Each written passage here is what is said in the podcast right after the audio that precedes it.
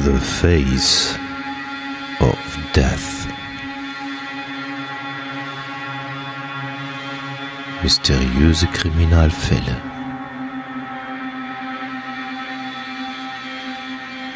Der Podcast. The Face of Death.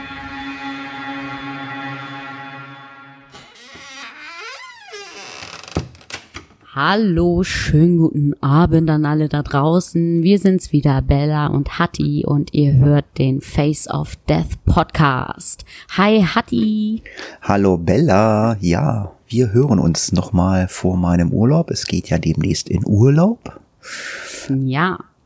Aber wir haben geplant, also es, ihr müsst auf keine Folge verzichten. Ähm, es wird, äh, ja, wir werden uns kurzfristig zusammensetzen, bevor ich in Urlaub fliege. Dann nehmen wir eine Folge auf für euch. Dann kann auch der Ablauf ähm, des Radio ISN oder ISN nicht gestört werden, weil die brauchen auch alle zwei Wochen äh, Futter.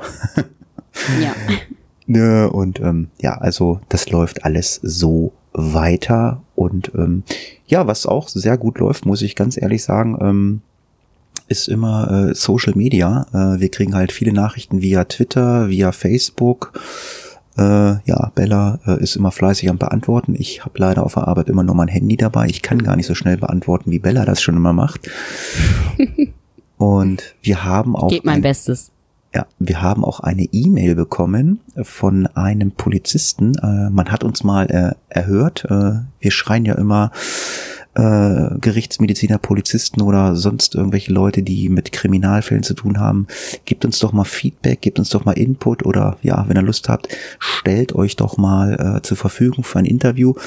Gut, ich kann natürlich äh, bei der einen oder anderen Berufsgruppe äh, sehr gut nachvollziehen, dass sie äh, das nicht möchten. Und ähm, ja, wir haben eine E-Mail bekommen, die würden wir euch jetzt gerne gleich mal vorlesen oder die Bella macht das. Und äh, ja, diese E-Mail ist von einem Polizisten gekommen und dieser Polizist heißt Christoph. Erzähl doch mal, Bella.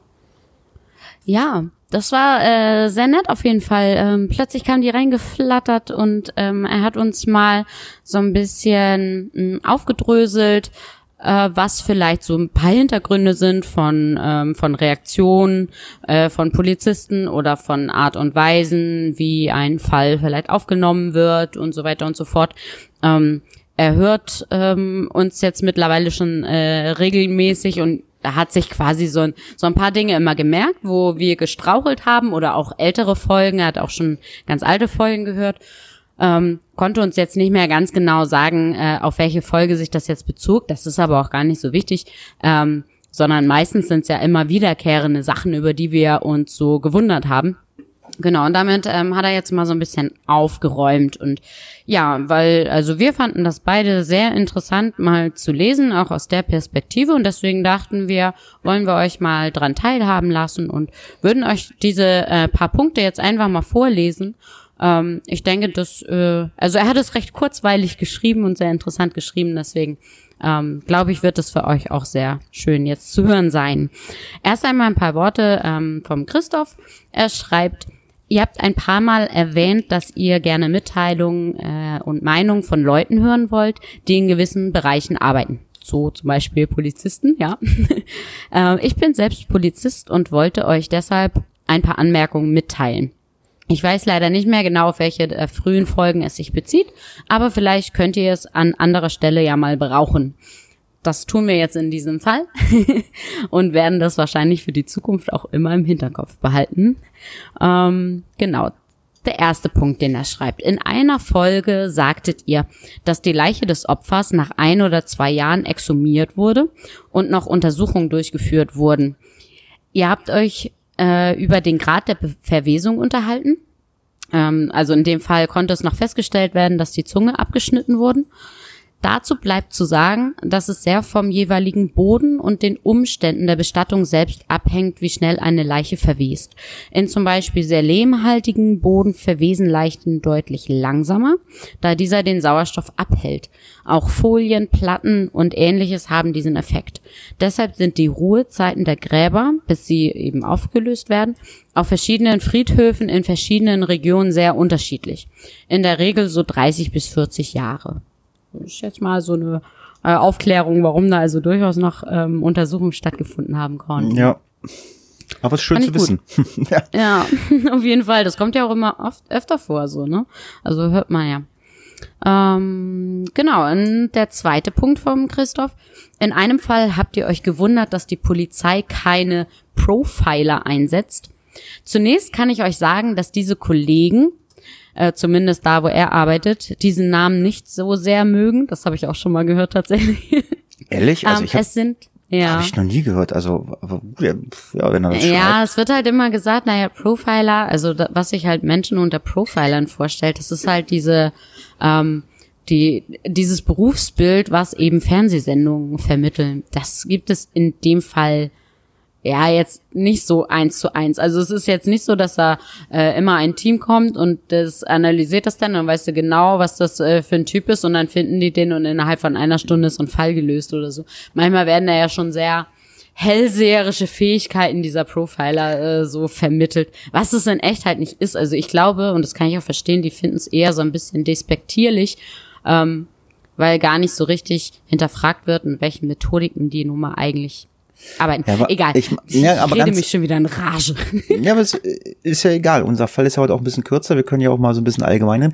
Ich meine, wir gucken ja auch beide viele diese, ähm, ja, diese mysteriösen Kriminalfälle und wie diese ganzen Serien heißen oder so.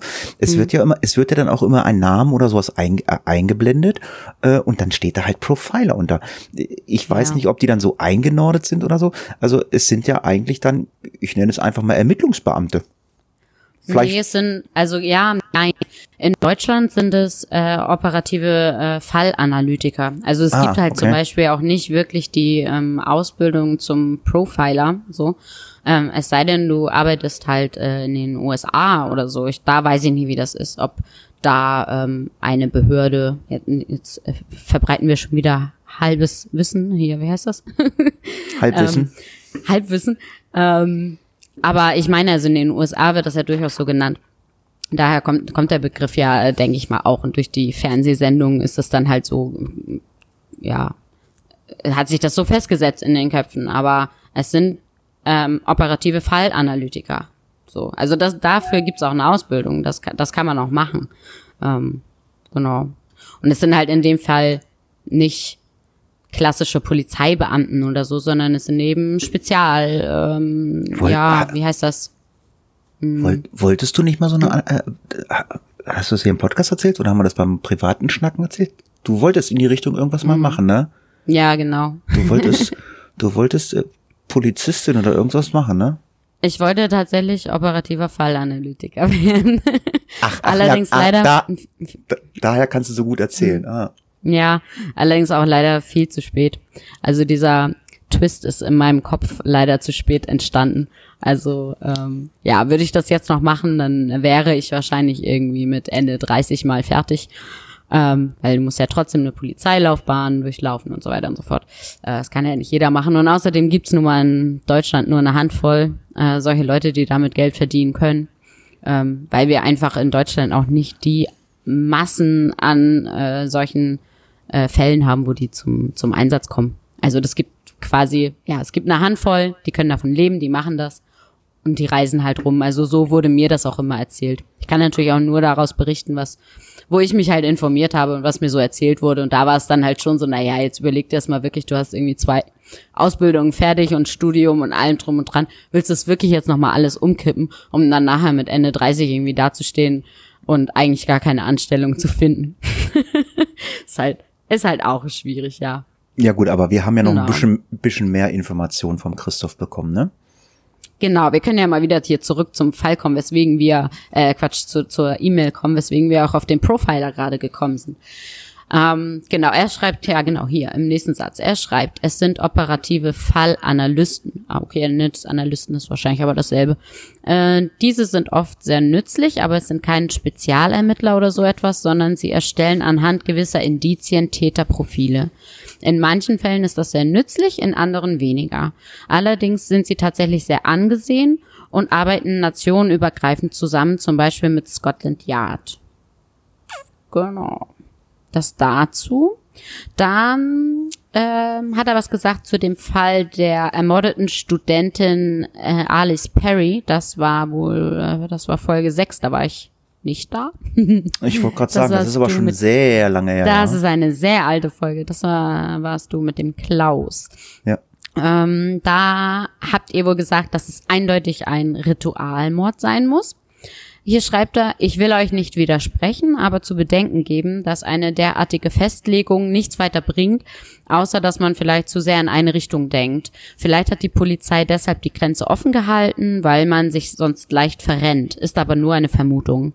Äh, das würde ich ähnlich sehen. Also ähm, ich glaube, in, in vielen Fällen müssen die sich einfach das Feld offen halten, ähm, um nicht ja, um nicht so mit Scheuklappen halt durch die Gegend zu laufen. Ähm, das, das ist ja auch, ähm, ja, also sobald man sich auf einen einschießt, glaube ich, da findest du auch immer dann irgendwas. Aber ja. da, damit hast du dann vielleicht trotzdem nicht den richtigen Täter dann am Ende, ne? Ähm, von daher fand, fand ich gut, dass er, also natürlich kann es ein Ritualmord gewesen sein, muss aber eben nicht. Ja, ich, ich, genau. ich sag mal, ich sag mal so, der Wunsch, der, der Wunsch der Hörer kam ja auch ähm, des Öfteren äh, immer wieder, und das haben wir ja auch schon mal bekommen, diesen Wunsch. Naja, es wäre ja mal ganz schön, wenn ihr mal so eure eigene Meinung reinbringt oder so. Ich meine, gut, wir, wir machen jetzt hobbymäßig das hier, wir interessieren uns für diese ganzen Geschichten. Ja, dann kann man auch wirklich nur sagen, hm, das könnte so oder so sein. Ähm, ja. das, das kann aber auch eine völlig andere Richtung gehen. Ähm, und äh, ja, das sind halt auch immer Mutmaßungen oder wie du eben schon gesagt hast, äh, so äh, ungesundes Halbwissen, was wir haben. Ähm, mhm. Deswegen, das, ja, deswegen ist es ja immer wirklich schön, dass wir jetzt wirklich mal so eine E-Mail bekommen, dass wir hier vielleicht mal so ein bisschen Aufklärung bekommen. Ähm, auch wir hatten ja auch äh, die Geschichte äh, mit den ähm, zwölf Geschworenen. Ähm, da hat man uns ja dann auch, ja gut, ja. da haben, da hätte man auch von allein drauf kommen können. Aber ja, aber solche Sachen ist ja immer ähm, ganz, ganz interessant. Ähm, ja, aber er ich hat. Ich denke auch. Und unter der Brille sollte man das ja auch betrachten. Ne? Also wir sind nun mal keine, wir sind keine Profis, wir interessieren uns sehr dafür und äh, mögen es auch manchmal uns einfach so ein bisschen damit rein zu versetzen und ein bisschen verschwörerisch herum zu äh, ja, man, man überlegen, wie kann was gewesen sein. Aber das man, hat natürlich jetzt nicht Hand und Fuß wie eine Polizei. Man steigert sich, äh, man steigert sich da ja auch immer, immer mehr rein oder so. Und ich bin ganz ehrlich, also diese Geschichte mit Alcatraz, was ja jetzt wirklich nicht äh, so mit viel Blut und brutalen Serienmördern was zu tun hat oder so, diese Geschichte Alcatraz lässt mich nicht los. Ich, ich, ich bin immer noch am Recherchieren und lese noch, ich finde noch irgendwelche Dokumente, die ich die vorher nicht gelesen habe das ich also cool. ja, aber es ist ja so, ähm, das lässt ja bis heute kein äh, keinen so richtig wirklich los, äh, was ähm, in Alcatraz passiert ist und ähm, ja, er greift auch gleich hier noch äh, weiter äh, etwas später gleich noch den Fall hinter Kai Fuck oder Kai Feck auf. Ähm, äh, das ja. ist ja auch so ein Ding, äh, was keinen loslässt. Was hat er denn geschrieben? Äh, genau, er schreibt zuletzt noch eine Sache. Regelmäßig taucht, äh, regelmäßig taucht in euren Fällen die Tatsache auf, dass Personen am Tatort sind, die dort nichts zu suchen haben und dass dieser zu spät abgesperrt wurde. Man müsste jeden Fall einzeln betrachten. Allerdings hängt es äh, hängt damit oft auch die Art und Weise des Fundes und der Mitteilung an die Polizei zusammen. Ich kann aus eigener Erfahrung sagen, dass sich die Dinge anfangs oft anders darstellen. Kann ich mir auch gut vorstellen. Äh, man kann nicht von Beginn an immer absperren, wenn man noch nicht weiß, um was es überhaupt geht. Auch verständigte Rettungsdienste und so weiter sind oft äh, am Arbeiten und verändern dadurch äh, Dinge am Tatort. Völlig zu Recht natürlich. Manche Zeugen rufen auch von sich aus andere Leute hinzu und machen viel am Tatort, äh, wie zum Beispiel äh, hinter Kaifek. Äh, dann muss man die Polizei beim Eintreffen oft erstmal klären lassen, was überhaupt passiert ist, wer beteiligt ist und so weiter in ähm, solchen psychischen Ausnahmesituationen, und so eine ist es meist für die Zeugen, ähm, ist es nicht einfach, diese vom Tatort zu entfernen. Auch hängt das von der Personalstärke ab. Das sollen keine Ausreden sein und die Polizei hat bestimmt auch öfter mal Fehler gemacht. Ich will nur verdeutlichen, dass es sich oft zunächst anders darstellt und es im Nachhinein immer sehr leicht ist zu sagen, dass da in Anführungszeichen dumme Fehler gemacht wurden. Zumal die Polizei sehr oft bei Toten ist und es sich sehr selten um ein Tötungsdelikt handelt. Also muss man auch auf die Angehörigen Rücksicht nehmen. In euren Fällen ist es natürlich normalerweise sehr offensichtlich, um was es geht. Genau, also klar, das kann ich auch verstehen. Also de, nur weil irgendwo ein, ein Toter gefunden wurde, ähm, da, da muss man natürlich erstmal klären, worum geht's hier überhaupt. Wenn dann klar ist, äh, dass es sich vielleicht um ein Tötungsdelikt handelt, erst dann kommen ja überhaupt, es kommt ja nicht immer automatisch direkt ein Spurensicherungsteam. Nee, das so ist nicht, das ist nicht so. Also ich, ähm, ich bin ja ehrenamtlich im Rettungsdienst tätig und ähm, ja, mit Sicherheit, okay. mit Sicherheit habe ich auch schon mit Toten zu tun gehabt und ähm, ja, es ist wirklich dann auch situationsabhängig, äh, wie, wie, äh, ähm, ja, die Leiche vorgefunden wird, ähm, was dann für äh, ein Rattenschwanz da hinten dran hängt oder so. In erster, in erster Linie äh, ist äh, immer ein Notarzt da, der den Tod ähm, ähm, ja, bescheinigen muss, muss seinen Totenschein ausstellen und ähm, ja, und wenn da einem oder wenn da was komisch vorkommt oder so, dann muss man halt auch die Polizei benachrichtigen und so. Und, ja. und da kann man jetzt natürlich auch wirklich den Rettungsdienst oder fremde Leute mit reinnehmen. Sicherlich verändert man dann, wenn es dann ein Tötungsdelikt ist, äh, verändert man dann natürlich auch den Tatort oder solche Geschichten, weil man dann halt auch in der Wohnung umherrennt oder so. Äh, ja. Ich sag, ich sag jetzt mal, da wurde jetzt wirklich einer erstochen oder sonst irgendwas und ähm, dann rennst du natürlich, äh, ob du jetzt äh, Rettungsdienst, Polizei oder Feuerwehr bist, rennst du natürlich auch umher und guckst natürlich umsichtig, weil Eigenschutz geht vor in diesen ganzen Geschichten und ähm, da musst du natürlich gucken, mh, hm, liegt denn jetzt hier noch irgendwo eventuell die Tatwaffe oder so, die musst du dann halt auch irgendwie zur Seite nehmen. Weil du weißt mhm. ja nicht, also wenn es ein Tötungsdelikt ist, du weißt ja nicht, ist noch der Täter im Haus und solche Geschichten. Aber da könnte man jetzt tiefgreifend wirklich hineingehen und äh, könnte darüber ja. reden. Und ja, wenn wir reden wollen äh, oder wenn ihr reden möchtet, äh, ihr habt es gesehen, äh, ihr könnt einfach eine E-Mail schreiben, schreibt uns eine Kurzmitteilung äh, via Facebook, via Twitter oder einfach eine E-Mail oder sagt einfach, hey, ich würde zu Gast sein bei euch, dann machen wir mal eine Sonderfolge. Ist vielleicht auch mal ganz interessant, wenn wir was bekommen. Ja. Also ich fand jetzt auf jeden Fall die Informationen, die wir vom Christoph bekommen haben, wirklich mal sehr, sehr hilfreich. Man, ja, super. Ja. Man kann dann zumindest mal sein, sein ungesundes Halbwissen mal so ein bisschen äh, zurückschrauben. Sicherlich werden wir den einen oder anderen Fall nochmal wieder äh, auftun, wo, also, wo eine Situation kommt, wo keiner so richtig wirklich weiß, so, hm, also so ganz richtig ist das jetzt auch nicht. Also vieles spiegelt sich ja äh, wieder. Also ich weiß, wie ich mit Klaus gepodcastet habe, äh, es waren immer irgendwelche Reporter ganz schnell da oder äh, was weiß ich, äh, äh, irgendwelche Sachen wurden verlegt oder so. Aber ich glaube, da kann man äh, stundenlang drüber diskutieren. Äh, und wo wir ja, am Ich denke, im Ende sind das vielleicht aber auch wirklich unglückliche Einzelfälle, ne? Ja. Aber natürlich sind die dann auch meistens ja besonders interessant, weswegen wir die dann wieder erzählen. es darf natürlich dann nicht irgendwie der, der Eindruck entstehen, dass äh, die Polizei äh, regelmäßig und bei jedem Fall äh, genau so vorgeht und ne, so ich sage mal so, die haben alle ihren Job gelernt, studiert, gemacht genau. und getan und die machen ihren Job äh, nach bestem Gewissen und ähm, das ist auch gut so und ähm, ja. ich glaube auch der Christoph, der macht seinen Job richtig gut. Äh, ganz, ganz lieben Dank an den Christoph für diese E-Mail. Wir freuen uns auf weitere äh, E-Mails und äh, was da noch auf uns zukommt.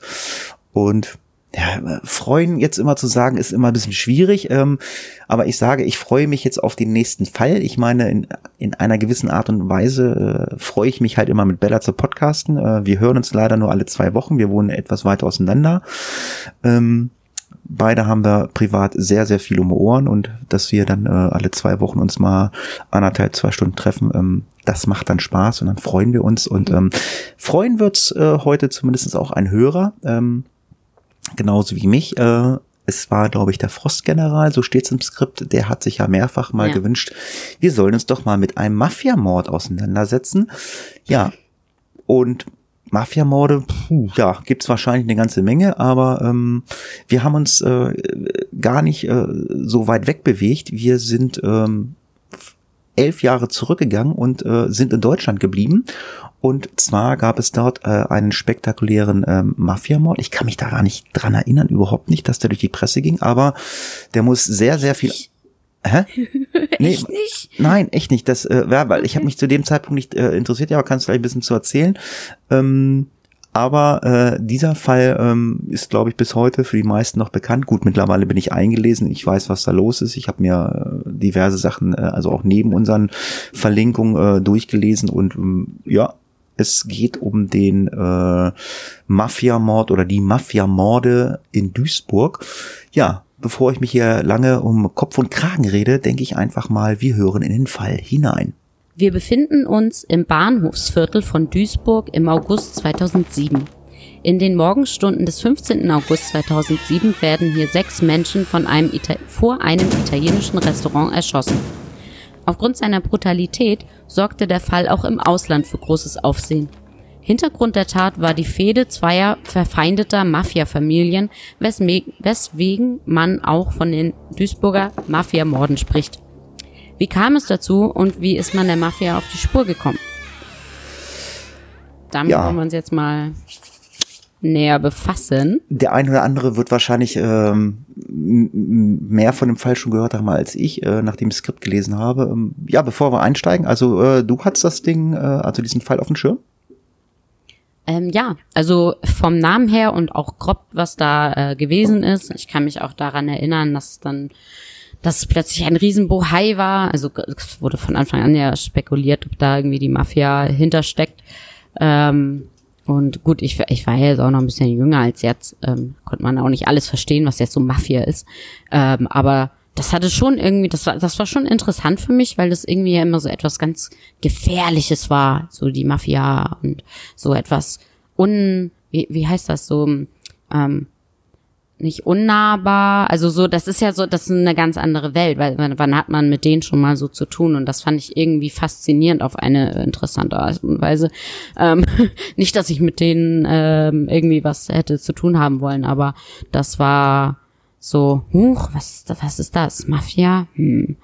Genau, da, dadurch äh, habe ich da quasi immer so ein bisschen hingehört. Das war, glaube ich, so das erste Mal, dass mir bewusst wurde, dass es solche Schurkengruppen gibt. Ja. So Ja, es gibt äh, sehr viele äh, Mafia oder Mafia-Banden. Ähm, da bin ich gar nicht so im Bilde. Ich weiß, es gab ganz viele Serien und Filme. Ja, aber das hier ist keine Serie, kein Film. Das ist äh, die pure Wahrheit. Ähm, wir steigen mal in den Fall hinein und gucken uns mal diese ganze Szenerie an. Ähm, Bella hat ja gerade gesagt, Bahnhofsviertel. Ja gut, das klingt so ein bisschen nach Rotlichtmilieu, Spielhallen, Kaschemme und so. Äh, ist es aber gar nicht, weil die Mülheimer Straße in Duisburg ähm, ist überhaupt jetzt gar nicht so Rotlichtmilieu. Ähm, jedenfalls zumindest in der Höhe des sogenannten Klöcklerhauses nicht, ähm, das äh, längst äh, mittlerweile Silberpalais heißt. Unternehmensberatungen haben hier einen Sitz, Notare, Ärzte sind dort äh, untergebracht. Die Fassade ist gepflegt, die Bürgersteige sind sauber, ein, eine absolut ruhige Gegend, sagen die Anwohner. Bis zur äh, entsprechenden Nacht, und zwar vom 14. auf den 15. August 2007, das war ein Dienstagabend äh, in der Pizzeria Da Bruno, fand eine sogenannte geschlossene Gesellschaft statt, also ein kleiner Kreis. Azubi Tommaso Francesco V feierte mit den Brüdern Marco Francesco P. Äh, 21 aus Duisburg äh, kam dieser Francesco, Sebast Sebastiano S, äh, Francesco G, die heißen irgendwie alle Francesco. Und, ja, den gibt's öfter mal. und dem 25-jährigen Marco M. Äh, ja, in 18 Geburtstag haben sie hineingefeiert. So, es wird spät. Erst gegen 2.10 Uhr haben die sechs Männer das Lokal verlassen. 20 Minuten später sind sie alle tot, liegen blutüberströmt, von Kugeln durchsiebt, äh, in zwei Autos, wo die Motoren noch liefen, äh, ja, auf der Straße oder in dem Auto. So ist erstmal die Szenerie. Ja, dann schauen wir uns doch mal die Fakten aus der Nacht an. Ähm, die sechs jungen Männer, die eben beschrieben wurden, ähm, sind tot in ihren Autos gefunden worden. Sie waren allesamt Kalabresen im Alter zwischen 17 und 39 Jahren. Ähm, sie verließen das da Bruno, äh, das Restaurant, so gegen 2.10 Uhr ähm, und wurden dann in unmittelbarer Nähe mit, ah, da gibt's unterschiedliche Angaben. Ich, also ich, ich habe mich jetzt auf die 54 Schüsse ähm, mal fokussiert. Ähm, es gibt auch, glaube ich, Angaben von 62 Schüssen oder so, aber ich, auf jeden Fall wirklich ein Gemetzel anscheinend. Ähm, wurden sie also niedergestreckt mit 54 Schüssen. Ähm, der Notruf ging bei der Polizei so um 2.24 Uhr ein. Ähm, also doch schon ziemlich direkt danach. Also die Schüsse schein, scheinen in der Nachbarschaft direkt gehört worden zu sein und dann wurde die Polizei angerufen. Die wiederum waren nur sechs Minuten später äh, bereits vor Ort. Die Opfer saßen in ihren Autos, die Polizisten haben sie dort vorgefunden und die Motoren liefen sogar noch. Also anscheinend wollten die wirklich direkt, also gerade losfahren und wurden dann ähm, erschossen. Man hat da schon kurz nach der Tat spekuliert, ähm, dass die Tat mit einer Fehde ähm, also zweier verfeindeter Familien ähm, zusammenhängen könnte. Äh, die Familien gehörten der Mafia-Organisation Drangheta ähm, an. Ähm, und ja, man, man munkelte eigentlich schon relativ früh, äh, dass das damit dann irgendwie in Zusammenhang stehen könnte. Die äh, Opfer hatten unterschiedliche Verbindungen äh, zum Clan der Pelevotari. Ähm, der sich wiederum seit Jahren eine Fehde mit dem Clan der Nirta Strangio lieferte. Ähm, beide, ja, wir, wir werden heute noch ein, ein paar äh, mehr italienische Wörter hören und ich hoffe, ich spreche sie gut aus. Ähm, wenn ihr mich sehen könntet, ich spreche schon mit den Händen, es geht schon in mein Blut über. Mama. Ähm, Mama. So. Ähm, ja, um das nochmal einzugrenzen, also wir, wir, wir gehen heute auch mal so ein bisschen auf Mafia-Strukturen mit ein, einfach um das ein bisschen diese Hintergründe zu verstehen. Ähm, die beiden Clans, also die, der Plan der Pelle Votari und der der Nirta Strangio, äh, die gehören beide zur kalabrischen Mafia. Ähm, in einer Tasche von äh, dem äh, Opfern wurde auch ein teilweise verbranntes Bild ähm, des Erzengels Michael gefunden. Äh, das wiederum ähm, deutet darauf hin, dass äh, er kürzlich aufgenommen wurde in einer Mafia-Organisation. Also man hat ähm, eine solche so, äh, solche Karte, so ein Bild überreicht bekommen quasi. Das äh, tragen die dann bei sich. Ähm, ja, dann wurden sie alle niedergestreckt mit einem Gnadenschuss äh, in den Nacken. Ähm, das spricht ebenfalls ähm, für einen Mafia-Hintergrund, ähm, da diese Art äh, zu töten in Mafia-Kreisen äh, quasi gang und gäbe war, so schlimm das klingt. Ähm, genau, die Presse äh, bezeichnete diesen Vorfall äh, zunächst oder ähm, ab dort als Blutbad von Duisburg. Äh, die Tat stellte jetzt quasi ein ein Wendepunkt in Deutschland äh, da und auch also in der in der Geschichte der der italienischen Mafia-Organisation in Europa überhaupt. Ähm, denn äh, in den Ländern, in denen die Mafia nicht traditionell äh, verankert ist, hatte es bis dato äh, eben keinen Vorfall gegeben, ähm, der ähm, so ein Medieninteresse geweckt hat und äh, gleichzeitig so brutal war und ähm, äh, europaweit eben Beachtung fand. Und ja, nun ausgerechnet in Deutschland ähm, äh, ist es dann eben äh, geschehen und man hat äh, die tödliche Schlagkraft äh, und, und ja die enorme kriminelle Energie ähm, äh, dieser Mafia-Organisation Drangheta ähm, erfahren müssen. Ähm, die Mafia-Organisation kommt aus dem äh, süditalienischen Kalabrien. Wir hatten ja eben schon gehört, die, ähm, die jungen Männer äh, waren auch alles Kalabresen. Ähm, Genau, und die äh, Drangheta ist quasi so die übergeordnete ähm, Mafia-Organisation. Es ist mh, mm, quasi ähm, ja eine über eine eine Organisation verschiedener Familien, Verbände, ähm, die ja teilweise mit Eheschließungen ähm, miteinander verbunden sind oder ähm, na eben dadurch, dass man eben in diese Organ in diese Clans ähm, ein, ein heiratet.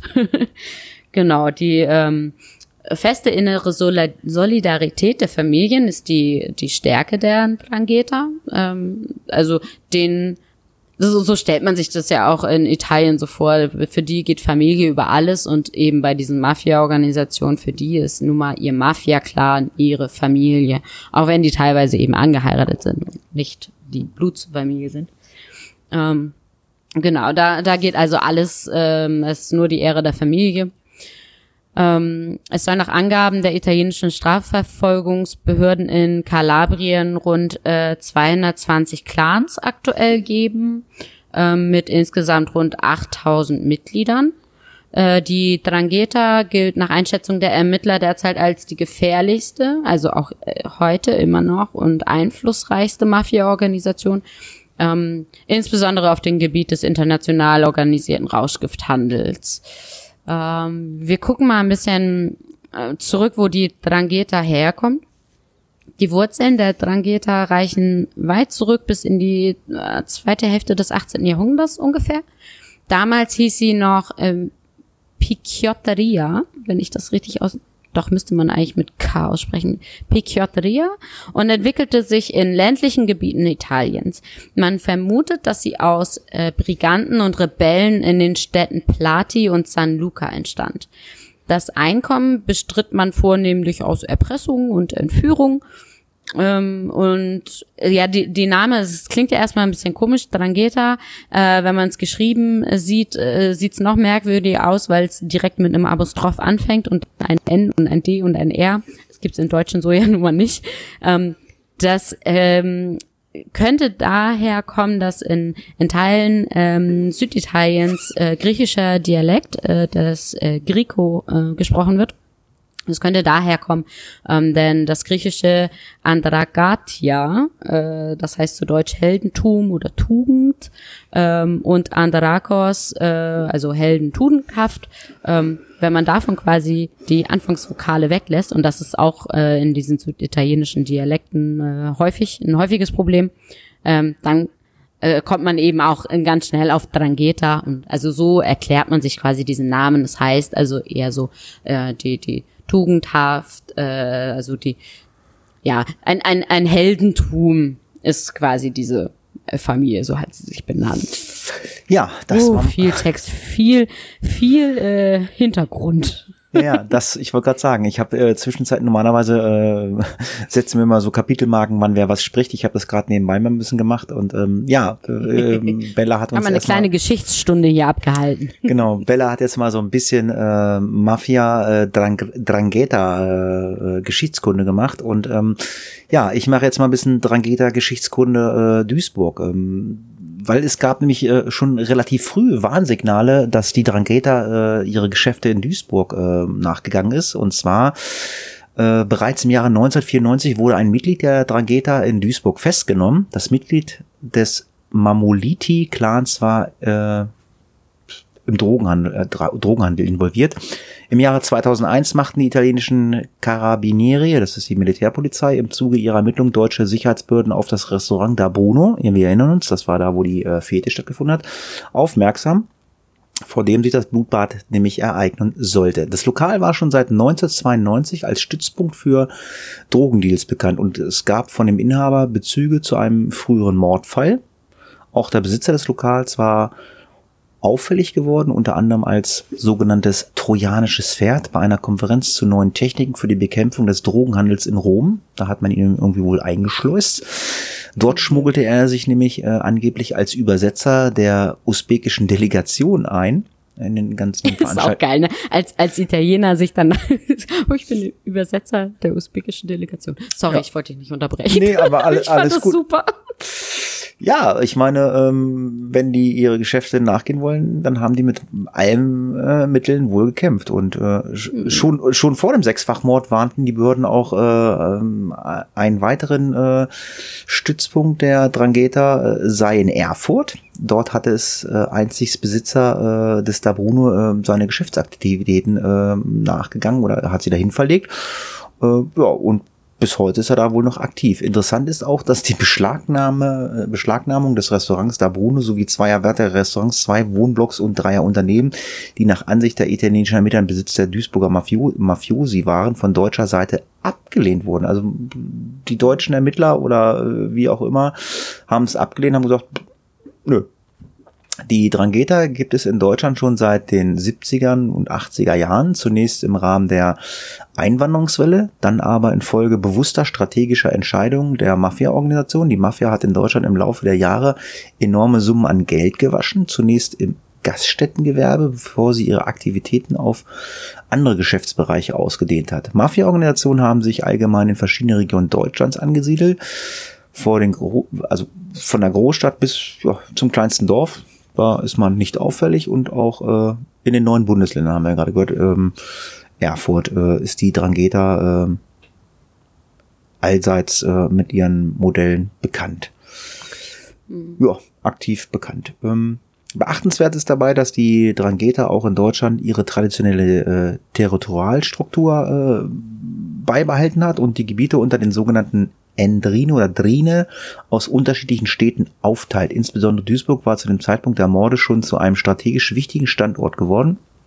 Nicht weit von Duisburg entfernt, von den Seehäfen von Rotterdam, Amsterdam und Antwerpen. Also ähm, man hat sich natürlich dann auch auf den äh, Schiff- oder Bootsverkehr konzentriert, äh, wo dann halt äh, Drogen wie Rauschgift äh, aus Südamerika rangezogen wurden oder verschifft wurden, wie auch immer. Fünf der sechs Opfer waren in Deutschland geboren oder hielten sich dort schon länger auf. Ein weiteres Opfer war aus Italien geflüchtet, weil es einen Hinweis der Polizei erhalten hatte, ähm, von der gegnerischen Mafiosi gesucht zu werden. Also da ist also wirklich ähm, nicht zu scherzen gewesen.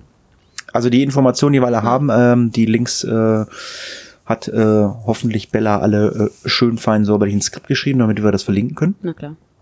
Das ist also Hab alles, das sind also alles Informationen, die es so frei im Netz gibt, ne? Ja.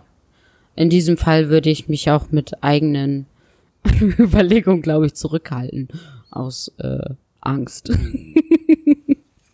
Nein, aber das, was wir jetzt hier äh, vortragen, gibt's alles frei im Internet zu lesen und äh, mit denen möchte man sich, glaube ich, nicht anlegen.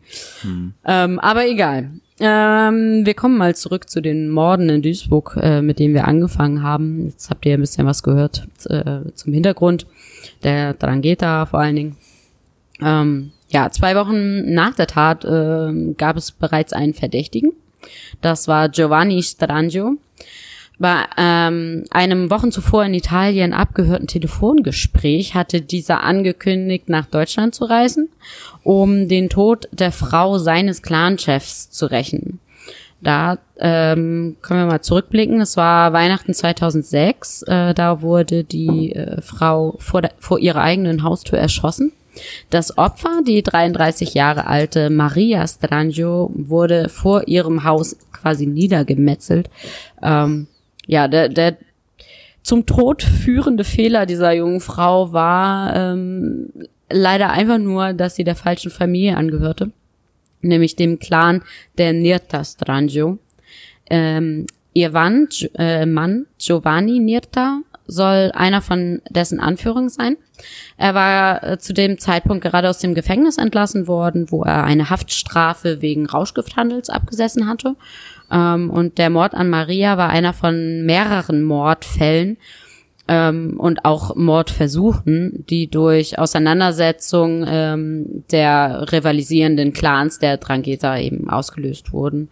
Äh, die Familienfehde, ähm, der auch die Italiener in Duisburg dann zum Opfer fielen, begann ähm, bei einem Faschingsfest wiederum Jahre zuvor, am 11. Februar 1991. Das war eigentlich eine Bagatelle, äh, die äh, inzwischen allerdings jetzt mehr als ein Dutzend Menschen irgendwie das Leben gekostet haben. Äh, damals standen wohl ein paar Jugendliche beieinander und äh, ja, angeblich flogen Eier. Ähm, warum auch immer. Es kam dann zum Streit. Äh, die jungen Männer wurden damals handgreiflich. Und Tage später wurden in äh, einem Hinterhalt zwei Menschen ermordet. Das waren der 20-jährige Franze Francesco Strangio und der 19-jährige äh, Domenico Nirta. Ähm, die, äh, ja, diese beiden starben und zwei weitere Männer wurden verletzt. Ähm, danach schien dann viele Jahre eben Ruhe eingekehrt zu sein, aber eben bis zu jedem Weihnachtstag 2006, als man dann die Frau des Clanchefs ähm, ja als eine Art Racheakt ähm, ja ermordete. Ähm, Strangio konnte nun also den Mord an äh, oder könnte nun also den Mord an Maria gerecht haben. Das, das äh, davon ging man aus oder das vermutete man.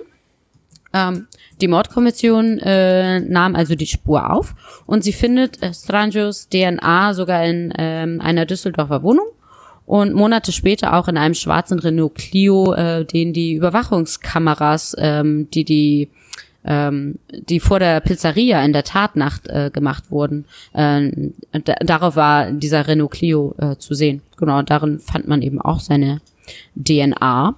Mhm. Strangio selbst zu finden, äh, war erstmal irgendwie nicht möglich. Man vermutete ihn aber in den Niederlanden. Wir haben ja schon gehört, da gehen also auch ähm, Stricke hin, äh, die Verbindungen hin. Ähm, dort äh, können sie 2008, also die Polizei 2008, äh, zunächst seinen Schwager, den Giuseppe Nirta, festnehmen. Äh, also wir hören auch schon so an den Nachnamen, dass äh, oftmals das alles hier derselbe Clan ist. Dieser schweigt ähm, allerdings eisern, doch in seiner Wohnung finden die Ermittler Hinweise auf Francesco Romeo.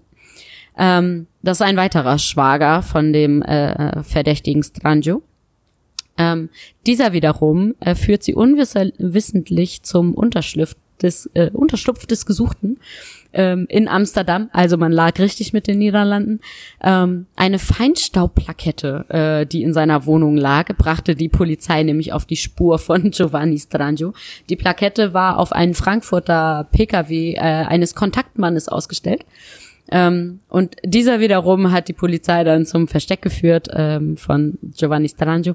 Also äh, ganz alltägliche Dinge, die der Polizei da anscheinend aufgefallen ist, fand ich äh, irgendwie Wahnsinn, dass man über eine Feinstaubplakette an einen Tatverdächtigen gerät. Ähm, also Hut ab. Ja, ähm, nachdem äh, diese da, äh, die, die, die Polizei dann das Haus monatelang ob observiert hatte, wurde Starangio am Abend des 12. März 2009 ähm, in Amsterdam verhaftet. Bei ihm waren seine Frau und ein weiterer möglicher Tatverdächtiger. Ähm, ja, Gegenwehr gab es erstmal nicht. Ähm, man hatte aber jede Menge gefälschte Ausweispapiere gefunden und eine Waffe und 500.000 Euro in Bar, woraufhin dann äh, Strangio dem Einsatzkommando äh, ganz trocken so sagt, ja, mit Pizzabacken verdient. Okay, wollen wir jetzt mal nicht in Frage stellen. War bestimmt so. Oder hat die, was hast du? Keine Ahnung, ich äh, habe keine Ahnung, ähm, was, was man mit Pizza backen verdient. Keine Ahnung. Das ist ja auch Aussage, äh, die die Polizei bekommen hat. Äh, das ist auch nicht äh, unsere Aufgabe, das zu beurteilen. Ähm, wir äh, erzählen ja lediglich hier nur Fakten, die wir aus dem Internet äh, uns äh, oder Bella sich aus dem Internet rausgesucht hat. Und ähm, ja, es gab da natürlich auch eine Verurteilung. Und zwar der Drahtzieher und Schütze vom sechsfachen Mafiamord von Duisburg äh, hat dann die Höchststrafe erhalten. Ein italienisches Gericht verurteilte Giovanni Strangio knapp vier Jahre nach der Tat am Dienstag zu lebenslanger Haft. Im ersten Prozess um die Morde folgte, folgte das Geschworenengericht im Kalab kalabrischen Locri dem Antrag der Staatsanwaltschaft, die den 32-jährigen Süditaliener als Organisation des Massakers und als einen von insgesamt drei Tätern überführt sah. Strangio hatte sich immer als unschuldig bezeichnet. Die Verteidiger des ihn in einem römischen Gefängnis einsetzenden Strangio plädierten auf Freispruch. In, ihr Mandant habe über viele Jahre hinweg normal in Deutschland gearbeitet,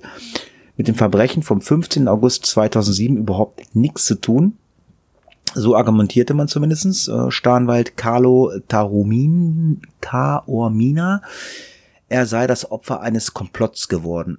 Die Duisburger Polizei äußerte sich zufrieden über das Urteil. Die von der Mordkommission in akribischer Kleinarbeit zusammengetragenen Beweismittel hätten wesentlich zur Überführung des Täters beigetragen, sagte Kriminaldirektor Holger Haufmann in Duisburg. Die Verurteilung Strangios sei ein großer Erfolg der internationalen Zusammenarbeit bei der Bekämpfung der italienischen organisiert, organisierten Kriminalität. oh, ich hab Froschmalz, Entschuldigung. Haspel, Haspel, husten einmal. Das ja, hilft. danke. Ja. Die enge Zusammenarbeit italienischer und deutscher Fahnder äh, äh füllte sich nur 100.000 Aktenseiten. Sie führte auch äh, zum Durchbruch gegen die organisierte Kriminalität. Neben Giovanni Strangio ging schließlich als äh, mutmaßlicher zweiter Täter auch äh, Giuseppe Nirta in seinen Unterschlupf in Amsterdam ins Netz. Also der wurde dann auch verhaftet. Der dritte Verdächtige, Sebastiano Nirta, kam ebenfalls hinter Gitter. Strangio und sein Schwager sitzen heute im Gefängnis, werden dort wahrscheinlich für den Rest ihres Lebens bleiben. Ja, das ist mal ein Fall, ähm, den ich so vorher noch nicht kannte, ähm, aber wohl äh, sehr viel Aufre Aufsehen in Deutschland erregt hat. Ähm, also es gibt also diverse Quellen, äh, wenn man äh, da im Internet äh, nachgoogelt. Und äh, man kann sich da also mit Sicherheit noch die eine oder andere Information äh, belesen, äh, wenn man das möchte. Der Frostgeneral hat ja einen Wunsch geäußert, dass wir uns mal äh, um einen Mafia-Fall kümmern. Jetzt haben wir das mal getan. Fand ich persönlich Ja. sehr, sehr interessant. Ähm, ja, was wir beim nächsten Mal machen, das wissen wir noch nicht so ganz genau. Äh, Ich weiß nur, dass es äh, sehr, sehr schnell passieren muss, äh, weil äh, es geht ja in den Urlaub. Und ähm, bevor es in Urlaub geht, äh, haben wir noch ein Krimi-Rätsel aufzulösen, weil das letzte Krimi-Rätsel, ähm, ja, wurde leider nicht gelöst. Ähm, äh, es war ja irgendwie äh, steil bergab oder so war die Überschrift, habe ich jetzt gar nicht kopiert und ähm, Ja, steil ab, so glaube ich es genannt. ja, und ähm, die Informationen waren, Elektrizität brachten ihm seinen Erfolg, aber das Futter äh, eines Pferdes wurde ihm zum Verhängnis. Ähm, wenn man sich das jetzt durchliest äh, oder jetzt äh, die Auflösung hört, werden ganz viele sagen, hm, so einfach? Kommen wir zur Elektrizität. Ähm, Bella ist zu jung. Ähm, es gibt aber vielleicht das eine oder andere Lied, was sie kennt. Äh, es geht nämlich um äh, einen tragischen Unfall und zwar äh, von einem Bandmitglied der äh, Rockband Electric Light Orchestra oder vielleicht für den einen oder anderen bekannt ein- unter ELO. Beim tragischen Unfall ist ein, ist ein Mitbegründer der britischen Rockband ELO ums Leben gekommen. Ein riesiger Heuballen rollte am vergangenen Freitag auf eine Landstraße in der Grafschaft Devon in den Kleinbus des Zellisten Mike Edwards, wie die Polizei am späten Sonntagabend mitteilte. Der 62-Jährige sei sofort tot gewesen. Ähm, eine Information, die wir äh, auf stern.de unter anderem gefunden haben. Also einfach mal googeln, Tod Mike Edwards, ELO, dann findet ihr das. Der ist mit seinem Auto gefahren und wurde von einem Heuballen getroffen und war dann tot. Das war unser Krimi-Rätsel. Na, da hast du dir aber ganz schön was Schweres ausgedacht, oh mein lieber Schrott. Das weiß ich nicht. Also der Klaus hört ja auch, den- der Klaus hört auch den Podcast und der, ich weiß gar nicht, ob er miträtselt, ähm, würde jetzt sagen, hm.